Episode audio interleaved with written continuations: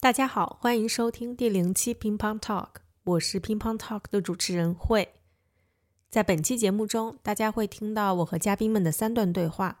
三位嘉宾分别是在德国拜罗伊特大学就读或就职的两位中国同学于洋和小虎，以及一位德国同学 Lucy。他们都是我通过校园生活结识的。在对话中，他们对乒乓 Talk 提出最感兴趣的问题。希望大家也能通过这些问题对 PingPong Talk 有更多了解。德语对话的翻译文稿会在制作完成后发布在巴伐利亚对华高教中心的主页上。我们的网址是三 w 点 bychina 点 de。Hallo Leute, herzlich willkommen zur Episode Null vom Ping-Pong Talk. Ich bin Hui. Ich bin Moderatorin im Ping-Pong Talk. In dieser Episode gibt es drei Dialoge zwischen mir und drei Gästen, die an der Universität Bayreuth studieren oder arbeiten. Die ersten zwei Gäste sind Yu Yang und Xiao Hu. Yu Yang studiert Ökologie an der Universität Bayreuth und Xiao Hu arbeitet als wissenschaftlicher Mitarbeiter am Lehrstuhl Mess- und Regeltechnik. In dem dritten Dialog tauscht Lucy mit mir aus. Lucy studiert gerade BWL an der Universität Bayreuth. Die alle drei habe ich an der Uni kennengelernt und in unseren Dialogen stellen sie Fragen über den Podcast Ping Pong Talk. Durch diese Dialoge möchte ich darstellen, warum und wie Ping Pong Talk hergestellt wird. Transkriptionen auf Chinesisch werden in der Zukunft auf unserer Homepage www.beihina.de veröffentlicht.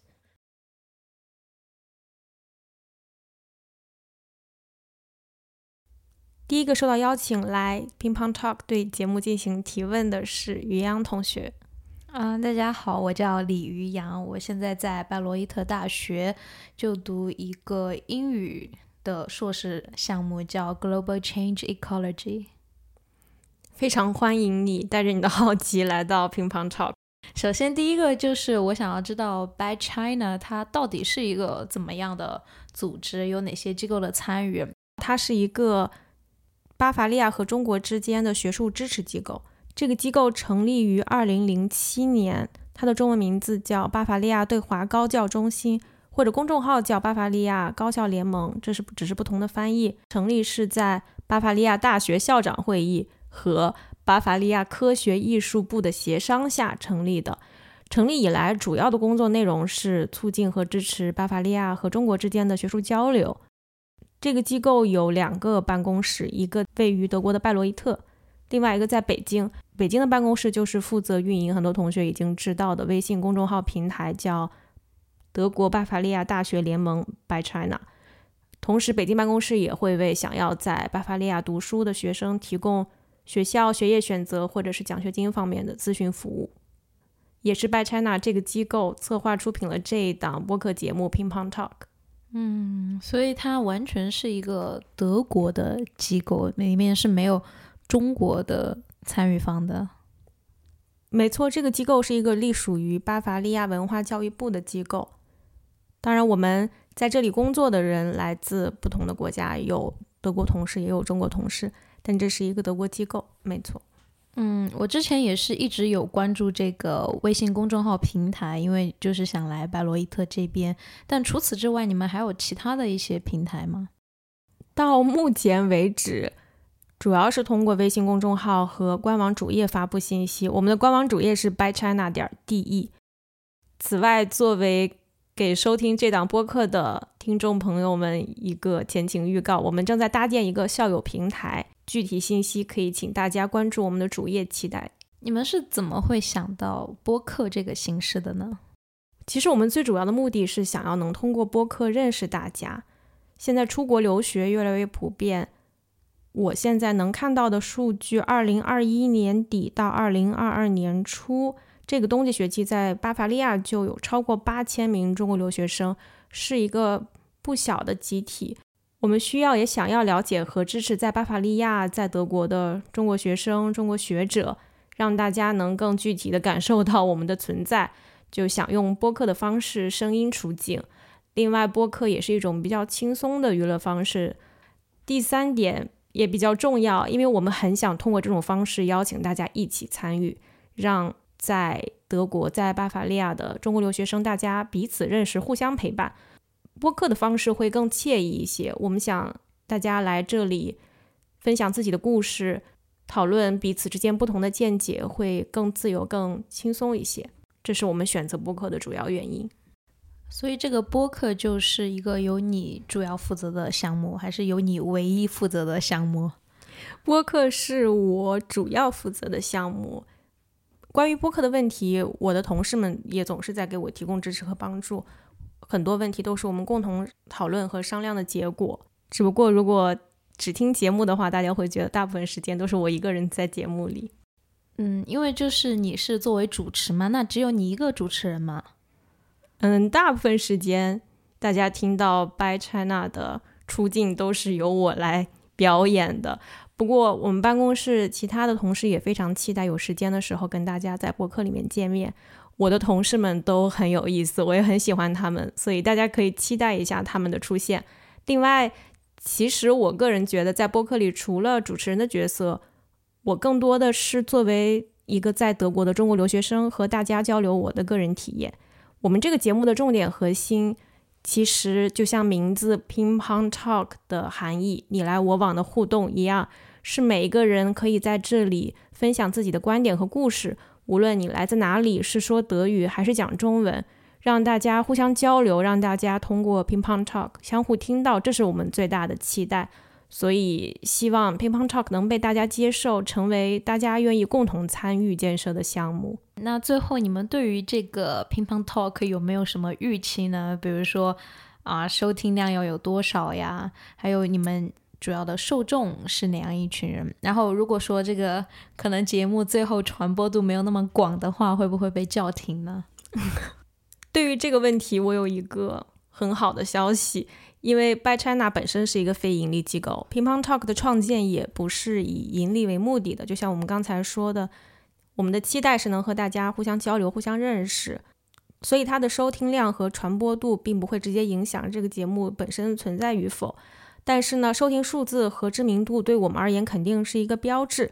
如果说能够被在德国的中国留学生关注，同时也能让对跨文化交流感兴趣的、从事相关工作的德语听众接受，我相信这些量化指标也肯定也能达到我们满意的水准。希望这些回答能解答你现在对乒乓 talk 最感兴趣的问题。也谢谢你，希望你继续关注和支持我们的节目。以后我们会邀请于洋同学来节目里和我们分享他有趣的经历，非常期待。第二位受邀来做客的是马小虎。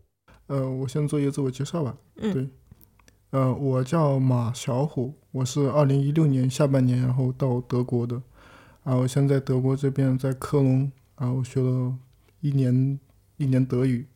啊，我之后来到了巴洛伊特，选择了那个什么 automotive 的 mechatronic 这个专业，就差不多是机电专业。呃三年半左右毕业，然后就在就是我当时写研究，呃，研究生论文的那个呃学院，就得到了一个职位，嗯，负责一个研究项目。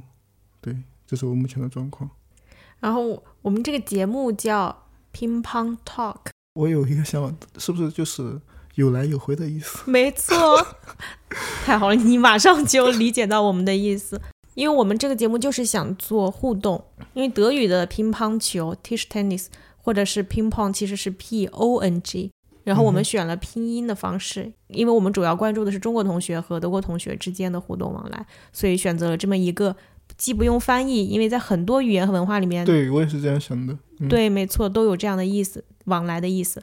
另外一个也是能看出有一些中国元素在里面，因为我们用了中文的拼音。哦，我想问一下，就是这个节目的那个什么受众是主要面向的是？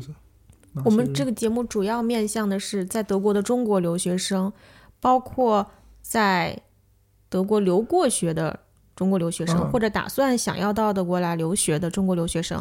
还有另外一方面，我们也想把不同的意见展示给。感兴趣的德国听众，或者是能听懂德语的听众，所以我们节目会用两种语言录制。哦，对，这我也是刚才就有这个疑问，因为你你刚才有讲过，你有请到其他德国，那就是德国人这种嘉宾，啊，我就在想，这样的话就是有一种语言的 mix，对我们最主要，或者我们开始想做这个节目，主要是想要认识和了解在德国的中国留学生，这个群体也越来越大。对的，嗯，但是很多关于在德国的中国留学生很古老的刻板印象还是那些，或者没有很新的描述。我觉得对于这个群体来讲，比方说大家还是会觉得中国学生就是沉默、勤奋、不爱讲话、礼貌之类的。其实中国学生在这里的生活是各式各样的，哦，对，但是。提到在德国的中国人或者是中国留学生的很多社会刻板印象，仍然是那些。但我有一个疑问是，你说这个刻板印象是就是谁得出来的？是德国人这边，还是说国内的中国人这边？我的这个刻板印象，一方面是在我和讲德语的人交流的时候，嗯我感觉到大家对这个群体的想象很模糊；另外一个是我在和在这里的中国学生交流的时候，大家也时不时的会用这些刻板印象来描述自己。举个这样的例子啊，如果一个专业的中国学生很多，中国学生自己也会抱怨，然后我就会问他：那你觉得中国学生很多不是一件好事，是因为什么？他就会觉得没有人讲话，呃，大大家都不是很积极，太沉默了，然后练不了德语。那我觉得这些刻板印象，比方说上课沉默这样的刻板印象，其实也有影响到中国学生自己。对我其实可以理解，比较理解，因为像就是中国学生在课堂上不是很积极，所以我这边特别理解，因为像我第一年、第二年的话，我对德语的话不是完全掌握嘛，因为我有时候都听不懂别人在讲什么话，所以这种情况下你不会，你不会去积极发言了，因为你都没有理解的话，你怎么发言的话，真的就是大家都会一般会保持沉默的，因为这不只是啊我们工科的，因为我觉得是对所有中国学生来说，语言真的是一个特别大的问题。对于大多数中国学生来说的话，德语是他成年之后才学习的语言，所以这这种情况下，像你说的，在课堂上大大家都比较安静。其实对于我来说，我也是，我大部分在课堂的时候，我还是在努力，然后在在理解老师在讲的是什么，先理解，然后你理解了之后，才会有像他们很多德国学生还蛮积极的，他们会去提出各种不同的问题。像我觉得我们中国学生并不是本来的是这样的刻板印象，因为还是有很多人很积极的，特别是在上完课，就是他对课程会对内容会比较理解了之后，他会去跟别人去反驳的。其实我也认识这样的朋友，他一开始的话他会，嗯、还是在尝试去理解，在听别人在讲什么，但后面的话，他如果对德语的话理解的比较透彻的时候，会慢慢的去跟别人去反驳，输出自己的观点。我觉得还是语言的障碍吧，跟大家我觉得还跟种族的话还是 有关系，但不是那么明显的。没错，这就是我们想在节目里讨论的内容。一个是，也许大家一开始都是沉默的，但是为什么呢？从来没有人对这个刻板印象是怎么形成的进行过具体的解释或者描述具体的原因。另外一个，在沉默的过程当中，大家的脑子还是活动的，对对对我，还是在想，我为什么沉默？我什么时候才能张口说话？我的进步是什么？或者说我现在还需要做什么？这些内容也没有很具体的聊过。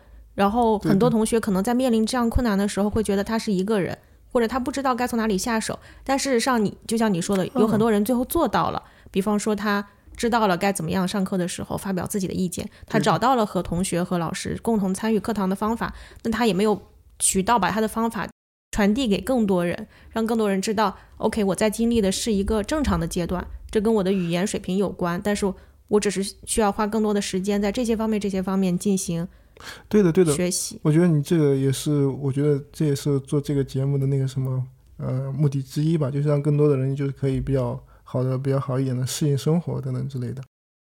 这些都是我们想在播客里聊的。每个人当然有具体的不同的个人经验，对的对的，或者有些人在这个过程当中尝试了，但是没有成功，他有一些很痛苦的经验，他也想和人分享一下。如果我在经历这种痛苦，我也觉得很好。当我知道我不是一个人的时候，对，就也有提前可以把一些坑，我们可以提前讲出来，让大家避开掉，其实也挺好的。对，或者给大家一个心理预期，就是接下来这些困难是你大概率要经历的。我当时刚过来的时候，我在图书馆，呃，认识几个德国朋友吧。然后有一次他们叫我一起吃饭，然后但我那时候我真的听不懂他们在讲什么，他们讲的都好快，所以我就一个人坐在那边，其实这种这种情况，我不知道你们，我就觉得我自己像木头人一样，特别尴尬。我不知道我为什么要坐在那里，我超级尴尬。他们也担心，然后我他们讲什么我听不懂，所以他们也不会来跟我讲话。就那段时间真的特别尴尬的，真的还是对自己有一种挫败感的。也许不是每个人都能顺利度过这个阶段，进入下一个阶段。有些人可能在这个阶段就被打倒了。对，嗯，真的是这样，因为很多人因为就是面临这种挫折的话，他就不想要再去尝试了。因为他说实话，你要想毕业的话，你不用不用跟很多人交流，你只要好好学好自己的专业等等之类的。虽然成绩呃不算很理想，但你可以毕业等等之类的。但是呢，因为你把这个语言你都没有特别理解透彻，然后但是你在德国已经毕业了，我会总觉得然后好像你要缺点什么的。而且同时，我们为什么会做双语节目，也是有这样一个原因。我想，当时跟你一起吃饭的那些德国同学，可能也会好奇他到底在想什么，他为什么不说话，或者我们到底怎么样才能帮到他？是这样，因为当时我们一起的有个另外一个朋友，他总是问我：“你总是你今天怎么沉默了？你怎么了？”对，所以我们就是我们希望促成两种语言世界之间进行互相理解，给大家提供这样的素材。如果说有一个讲德语的学生正在经历这个阶段，他和来自中国的留学生一起接触，他不知道这个留学生到底为什么总是说没问题，一切都好，但是其实有困难，有时候会避免跟他们接嗯交流等等之类的。其实不是说我们怕跟别人交流，而是因为这个语言的问题真的太。所以我们也会在之后跟很多德国同学或者是讲德语的国际学生聊这个问题。当他们在这个场所当中，不管他们是作为因为听不懂内门语言。被动被排除出这个话题的人，还是积极主动参与。但是观察到我们这个饭局当中，有些人很不舒服的坐在那里，但是我想帮帮他，我又不知道我该做些什么的人，我们也想和这些同学聊一聊，让双方彼此之间当时因为尴尬没有能发生的这种交流，在这个平台当中得到展现。因为我从我的角度来看，因为我接触德国人来说，有一些德国人他还是蛮在意别人的感受的。哦，对，然后你们后面，然后你发出来的模式是什么？会会有文字，嗯，描述吗？还是什么之类的？我们目前一定会做的是，在每一期用德语聊天的播客里面配上中文翻译，以文字稿的形式。接下来我们还想，我也希望能让这些信息传递到德国学生当中，或者是讲德语的人当中。所以我们也希望之后能提供德语的翻译，但是目前。我们的团队人数加上工作时间，还不能做到每一期都进行中文和德语的翻译。非常感谢小虎的问题，也希望今天的解答能让你对我们的节目有更清晰的了解。希望你继续关注我们的节目。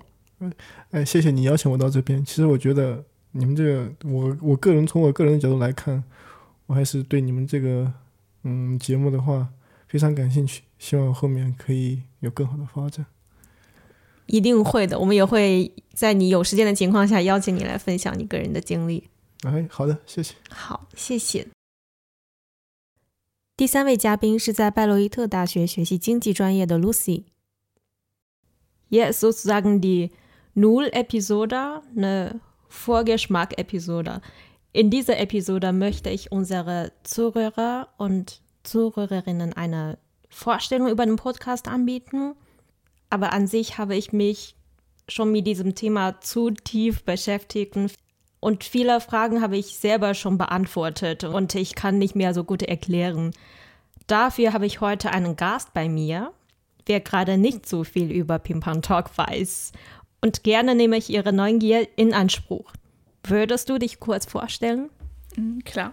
Äh, ich heiße Lucy, ich studiere in Bayreuth BWL und ich komme ursprünglich aus Berlin.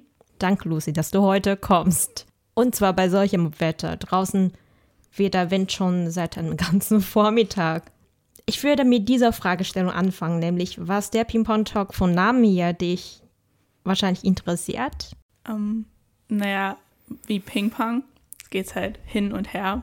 Ja. Und ich fand den Namen interessant, weil als wir uns kennengelernt haben, hast du mir erklärt, dass es eben um den Austausch geht zwischen Chinesisch und Deutsch und verschiedenste Themen in dem Bereich. Und ich fand das, ich fand den Namen schon richtig cool, dass du so die auf die Idee mit dem Hin und Her darauf zurückkommen wolltest. Und was ganz interessant ist, weil Lucy gerade Chinesisch ein bisschen lernt Und sie hat auch schon ziemlich gut bemerkt, dass nicht Ping-Pong auf Deutsch ist, sondern Ping-Pong auf mit dieser latinisierte Aussprache für Chinesisch.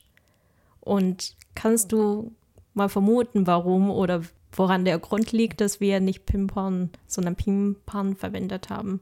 Vielleicht, um andere Leute zu animieren, Chinesisch in diesem Podcast zu reden. Ein guter Grund. ja. Also tatsächlich war das am Anfang so, dass wir diese Metapher halt benutzen wollten. Das ist eine Interaktion hin und her, sondern nicht, es geht nichts um den Sport. Ja. Ich glaube bei Ping Pong, weil ich finde dieses, dieses Wort an sich hört sich schon so wie hin und zurück an. Mhm. Also Ping Pong hört sich an, wie, wie der Ball auf den Tisch haut und der zurückschlägt. Tischtennis, das Wort gibt es jetzt nicht so her. Aber dieses, stimmt, das hört sich genauso an, wie wenn etwas halt auf diesen Tisch prallen würde. Mhm. Ja. Und hast du jetzt andere Fragen über den Podcast? Ähm, mit welchen Themen beschäftigt ihr euch dann? Ja, also die Themen, die wir in diesem Podcast besprechen werden, dafür haben wir gar keine Grenze oder Beschränkung dafür. Beschränkung sagt man so oder Eingeschränkung? Einschränkung. Beschränkung ist okay. Aber habt ihr nicht jede Episode irgendwie ein Thema oder fängt das Gespräch einfach an und es geht in die Richtung, wie es geht, oder? Ja, dafür haben wir jedes Mal ein bestimmtes Thema. Und was das Thema ist, es kommt darauf an, entweder was die Leute ansprechen wollten, was sie halt interessieren, oder wenn wir bestimmte Themen haben, suchen wir gerade die bestimmten Gästen, die irgendwas dafür oder drüber erzählen wollten.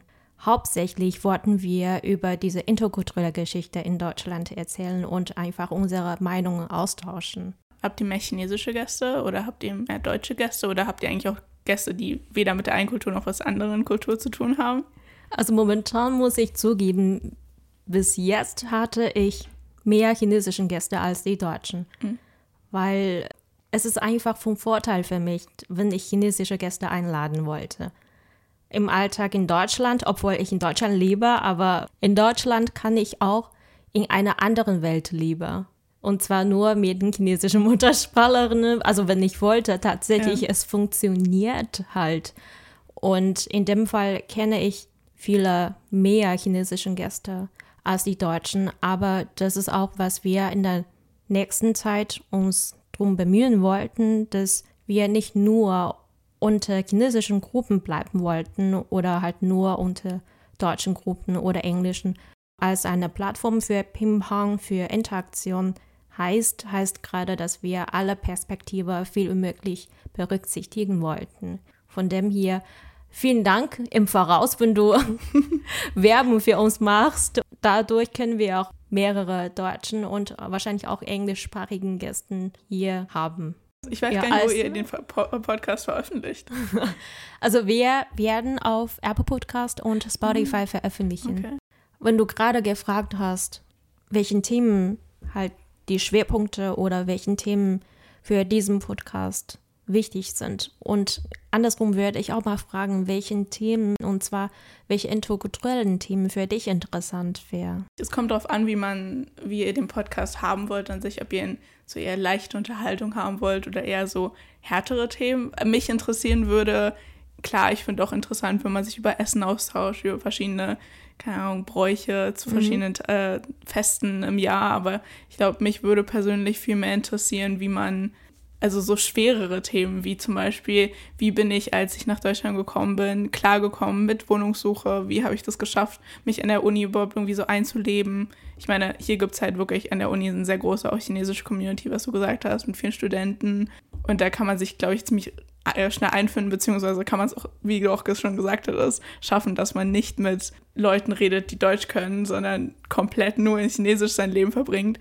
Aber mich würde halt auch interessieren, wie die Leute das einfach irgendwie hinkriegen, weil ich meine, dein Deutsch ist sehr gut, aber ich kenne auch Leute, die das, die sind mir so B2-Level hergekommen und mein Chinesisch ist jetzt angeblich B1 und ich würde mir nicht zutrauen, dass ich wirklich lange Unterhaltungen mit Leuten führen könnte. Und ich glaube auch diese diese Angst, in ein anderes Land zu kommen und damit so konfrontiert zu werden, dass du mit der Sprache, die dort im Land gesprochen wird, nicht wirklich deine Gefühle ausdrücken kannst, beziehungsweise nicht alles ausdrücken kannst und nur so auf so einer tieferen Ebene der Unterhaltung bleibst, wie man damit umgeht und wie man irgendwie trotzdem versucht, ähm, Freundschaften zu schließen und irgendwie sich einzubringen und ein schönes Leben hier oder die paar Semester, die man dann hier ist, irgendwie schön zu gestalten. Ja, was du gerade beschrieben hast, das ist halt sozusagen ein hartes, wäre ein hartes Thema, findest du. Und das ist genau, was ich letztes Mal mit einem anderen äh, chinesischen Kommiliton, er war hier Student in Bayreuth und jetzt ist er ein wissenschaftlicher Mitarbeiter, also Ingenieurwissenschaft in dieser Ah, okay, Richtung. okay. Und tatsächlich hatte er mir auch davon erzählt, ganz am Anfang konnte er ein bisschen Deutsch, aber nicht so gut. Jetzt kann er besser, weil äh, Masterstudium war auch komplett auf Deutsch. Musste er anpassen und er hat mir beschrieben, ganz am Anfang war er mit den anderen deutschen Kommilitonen zusammen beim Essen und er war ganz ruhig, weil er nicht verstehen konnte. Und das war für ihn sehr peinlich, aber trotzdem hatte er ihn selber immer gezwungen, da hinzugehen, weil dachte er, das tut mir gut, das ist, was ich brauche, Sozialkontakte und auch Integration. Und zum Glück hatte er diese Phase durchgelebt. Jetzt konnte er, jetzt kann er Deutsch viel mehr besser und hatte auch einige deutschen Freundinnen. Aber stimmt nicht, jeder kann das schaffen. Er hat auch mehr gesagt, in der Zeit haben einige deutschen Kommilitonen nachgefragt, warum warst du heute so ruhig? Was denkst du? Oder wie die von dir eingeladen werden könnten, zum ersten oder ins Gespräch einzutreten. Und beide Seiten haben Fragen füreinander, aber wahrscheinlich wegen, keine Ahnung, weil das zu peinlich wäre oder einer Seite oder jeder Seite ist halt unsicher, ob die Fragestellung höflich wäre, angemessen wäre, dann fragen wir halt nicht. Ich frage zum Beispiel nicht mehr, magst du überhaupt mit mir reden, auch wenn ich kaputt Deutsch rede? Oder wahrscheinlich würdest du auch mal fragen, wie die deutsche Kommilitonin von ihm, wie kann ich dir weiterhelfen? Sollte ich langsam reden oder sollten wir Themawechsel, was du auch ein bisschen besser kennst und so weiter? Diese Gespräche fehlen uns, ich denke mir, von meiner Erfahrung hier. Und das ist genau auch, was wir hier in diesem Podcast reden wollten. Das finde ich voll interessant. Weil jedes Individuum anders lebt, auch wenn sie wahrscheinlich aus demselben Land kommen. Und das wollte ich gerade hier in diesem Podcast mit seiner oder ihrer persönlichen Perspektiven darstellen, was sie gerade hier in einem anderen Land machen. Meine Bemerkung ist, in Deutschland gibt es so eine große Gruppe von den chinesischen Studierenden oder auch Wissenschaftlerinnen, die hier halt schon sehr lange leben. Aber die Vorstellung oder die Bilder von dieser Gruppe sind halt immer sehr vage. Also sie sind eine Gruppe, sie sind wahrscheinlich fleißig, ruhig oder höflich, weiß es nicht. Man lächelt halt immer, aber wer genau sie sind und was genau sie hier machen und wie sie hier leben, das ist halt Ich glaube, dass vor allem in dem Bereich China, also chinesische Studierende in Bayreuth sehr viel Engagement haben, sich einzubringen und neue Leute, auch Deutsche kennenzulernen. Ähm, ich glaube, das ist schon ziemlich speziell für Bayreuth, wo du sagst, dass du findest, dass es relativ wenig Austausch gibt, sehe ich relativ viel Austausch. Wenn ich daran denke, ein Freund von mir studiert in Berlin an einer großen Universität und er meint, dass er da, da gibt es solche Stammtische gar nicht. Da gibt es keine Gruppen, wo sich Leute treffen aus verschiedenen Kulturen, sondern dass die Austauschstudenten bleiben alle unter sich. Und ich glaube, dass es in Bayreuth schon fast äh, unglaublich viele Chancen gibt, unterschiedliche Leute kennenzulernen. Also schön zu wissen, dass es in Bayreuth schon gut ist. Ja, ich glaube schon, dass es gut ist. Sonst hättest du noch Wünsche für den Podcast, was du dir wünschst, was du in der Zukunft bei uns anhören möchtest? Ich hoffe, ihr macht nicht nur so harte Themen, schweres Einleben in dem Land, sondern auch lustige Themen, unterhaltsame Themen vielleicht. Mal Dafür eine hast- Episode zwischendurch. Dafür hast du gute Nachrichten.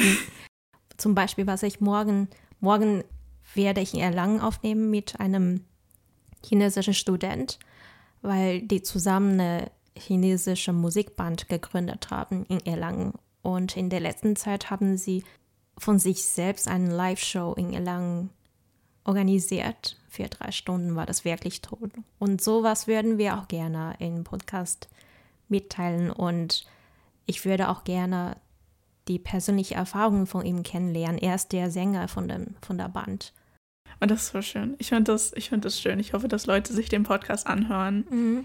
und dann so ein bisschen mehr über die chinesische Kultur lernen. Vielleicht auch Chinesen, die dann was über die deutsche Kultur lernen, was sie noch nicht wissen.